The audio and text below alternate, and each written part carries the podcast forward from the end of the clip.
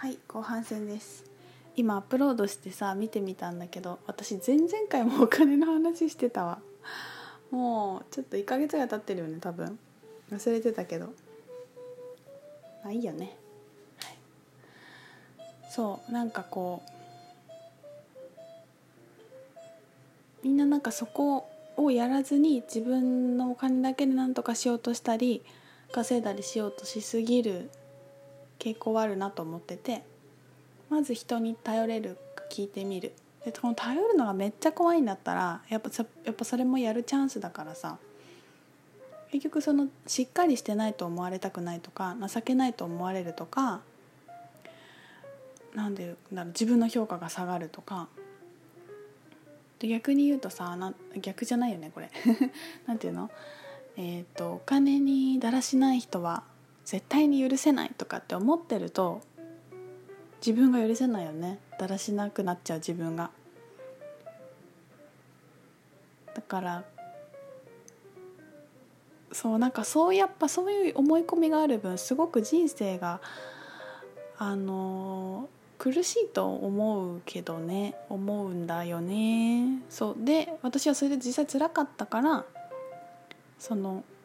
思い込みとかこういう人はこうじゃないといけないみたいなのをやめていったっていうのがあってねそうでそのその2はそのなんかお金がの支払いの期日がを遅らせられるか普通に聞いてみたらいいじゃんって思うの相手に。で私の場合はそのクラスの先生に聞いてみてでもしダメって言われたらその時もう一回考えればいいじゃん。ダメなんだったらもしかしてなんか今のタイミングじゃなくてもいいのかもしれないしなんかこう違うアクションがあるかもしれないから次で考えればいいと思ってて。ね。その時考えようみたいな。気楽に。この気楽にいるっていうのがねなかなか最初できないんだよね。でも気楽にいることをすごいしたいから私はすごいブログを書きまくってこうみんなにシェアして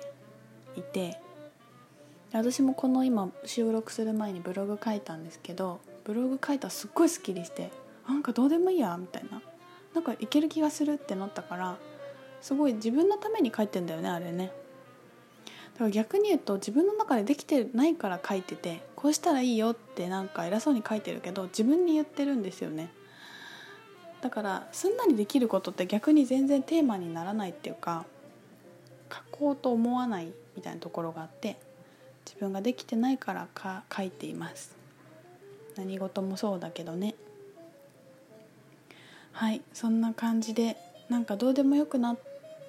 どうでもいいやってなるのすごい大事だと思うんだよね。なんかやっぱ現実見ろよってみんな言われてさ育ってきてるんだけど自分の気持ちを見ろよの方が正しいと思うの。そう気分がそれを考えて気分が悪いんだったら考えるのやめた方が絶対に解決には一番近いからさ。自分の気分が良くなってる状態なのが一番いいからさ。でも何に関しても近道なんだよ。夢が叶うこともお金が払うことも人間関係が良くなることも体調がが良くなることにも一番近道だから。本当に気分が良くなること以外に何にもないっていうのはこういうことなんですよ。本当に？って今自分に聞かせてんだけど。だからお金のことを考えて頭が痛くなってもうテンションがチンって下がるんだったらもう本当に意識的にやめた方がいい。でやめられないんだったら私みたいにブログいっぱい書いたりとか自分のそうブログじゃなくてもさ自分のノートでもいいんだけど気持ちを発散してアップデートしていくの。その考え方が変えられないから思考をやめられないわけなので自分の思考を変えられるようにこう書き出していくんですよね。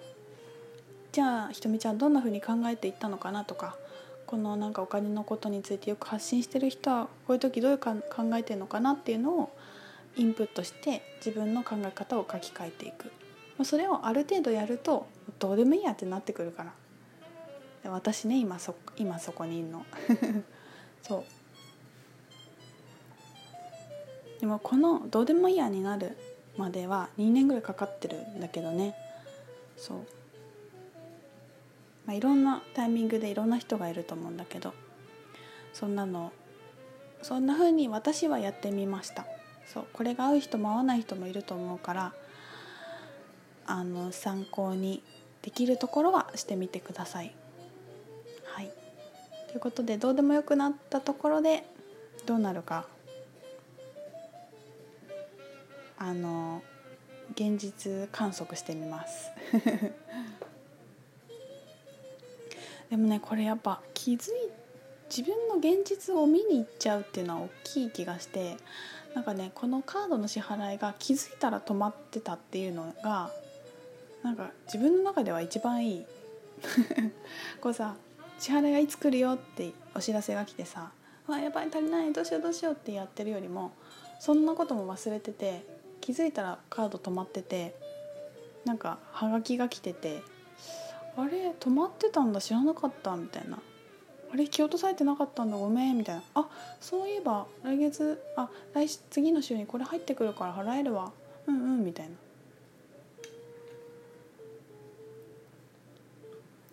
でもこれを1週間前とかに気づいちゃうと「あ払えるわうんうん」ってなるのに1週間前から「やばい払えるかな払えるかな」が始まっちゃうんだよね。そうでもさこれ結構もう宇宙宇宙的な生き方だと思う。だってカード会社にめっちゃ迷惑かけてるからね。もう初めてこのラジオ聞いてこうエネルギーで生きるみたいなのがわけわかんない人からしたらありえないこの人ってなると思うの。いやもう数年前の私が聞いててもなんか怒ってたと思う。説教しそうだよね。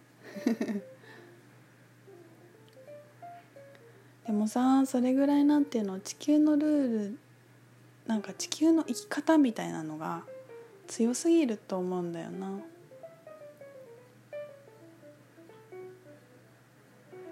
この間ねあのさくらももこさんが亡くなったじゃないですか「あのこじこじ」っていうアニメ書いてて知ってると思うけどみんな。こじこじさ見たことある？みんな。ちびまる子ちゃんはあると思うけどこじこじあんまない人いると思うんだよね。私初めてこの間 YouTube で第1話見たんだけどみんなこじこじ目指したらいいと思う。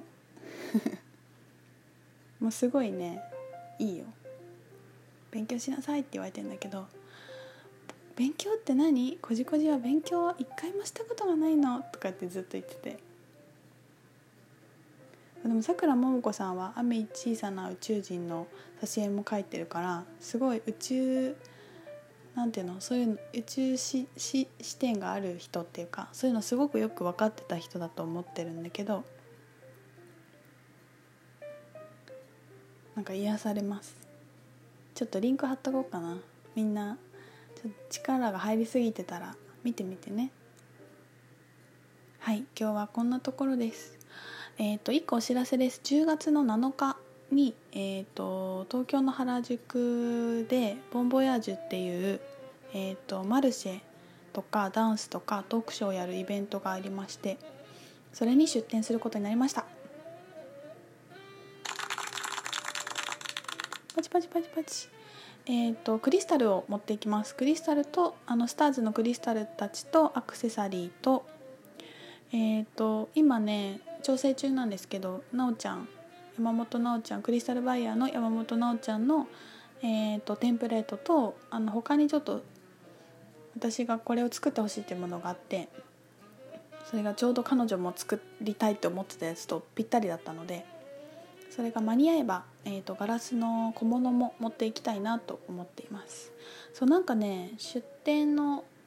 募集が始まった時にあなんか行きたいって思ったの。なんかあ楽しそうだけちっちゃい声で私が楽しそうって言ったんだよね。でもなんか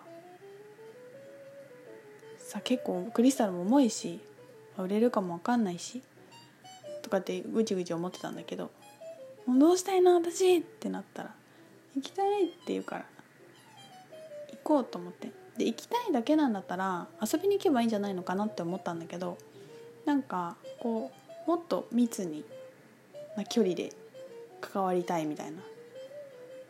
気持ちがあってじゃあもう持っていこうみたいなことになりました。はい。10月の7日お昼12時ぐらいだったかなからです。原宿から徒歩6分入場は無料なので、えー皆さんぜひ東京の近くに住んでる方いたら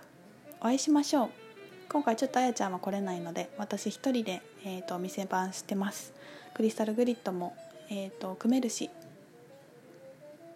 なかなかあ私のラジオ聞きつつブログも読んでるけど会ったことないなっていう人いたらぜひ会いましょう、